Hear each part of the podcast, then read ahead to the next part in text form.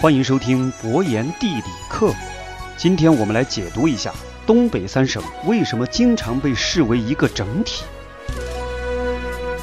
在中国的诸多省份当中啊，貌似只有黑龙江、吉林、辽宁三省的人会自称为东北人，而在现实生活当中，我们很少听到有谁会自称为东南人、西南人或者西北人。那么，东三省居民的地区认同为什么会强过于省份认同呢？形成这一切的根源又是什么呢？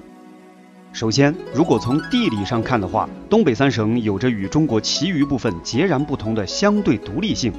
大兴安岭、黑龙江和渤海湾大致将东北地区围成了一个板块，而其内部尽管划分为黑龙江、吉林和辽宁三个省份，但省际之间并没有高山大川，相反，一览无遗的平原成为该地区的主色调。在交通物流网络相对发达的现代，中原地区与东三省的沟通不存在什么障碍。但如果往前追溯个几百年，你会发现情况根本不是现在这个样子。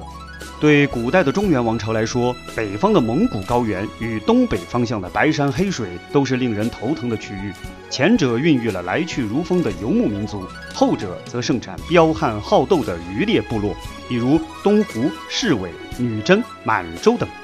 由于东北地区自成一系，而且与中原地区的联系仅仅通过一条狭窄的辽西走廊，这种脆弱的地理关系使得中原王朝即使在强盛之际，也只能满足于对东北的羁縻统治。到了明朝末年，朝廷事实上已经失去了对辽东的控制，大明与后金成为两个相互对峙的军事集团。清朝建立后，满人为了确保龙兴之地不被他人啃食，而人为的制造大量的无人地带，以至于广阔的东北平原长期都处于一种撂荒的状态。到了后来，沙俄南侵，清政府愈加感觉东北防务之空虚，这才逐步放开禁令，大量来自山东、河南等地的居民涌入东北，史称“闯关东”。这场民族迁徙最终形成了今日东北的民系基础。此后，不论来自内地哪一个地方，身在东三省的人都有了一个新的称谓——东北人。当然，仅仅是这些还不足以解释东北人的地区认同为何盖过了省际认同。因为抵达东北之后，只要定居下来，当地人完全可以称呼自己为黑龙江人、吉林人或者辽宁人。之所以会形成现在的模样，关键还在于随后东北内部区划的频繁变动。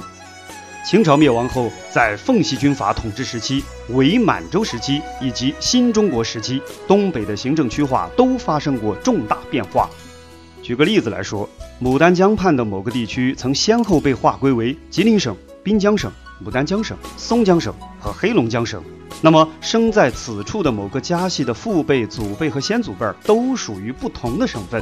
这个时候，你要问他是哪个地方的人，他该怎么回答呢？他只能说自己是东北人，因为这个回答永远不会有错。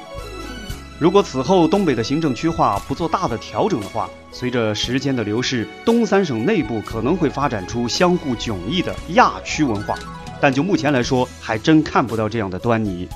尽管东三省被视为一个整体的现象，在中国境内独此一例，但在多元文化相互包容的今天，这样的局面也未必不是一件好事儿。白山黑水孕育了东北人，而东北人还将继续建设一个更加美好的东北。本期博言地理课就讲到这里，感谢您的收听，欢迎点击订阅，我们下期再见。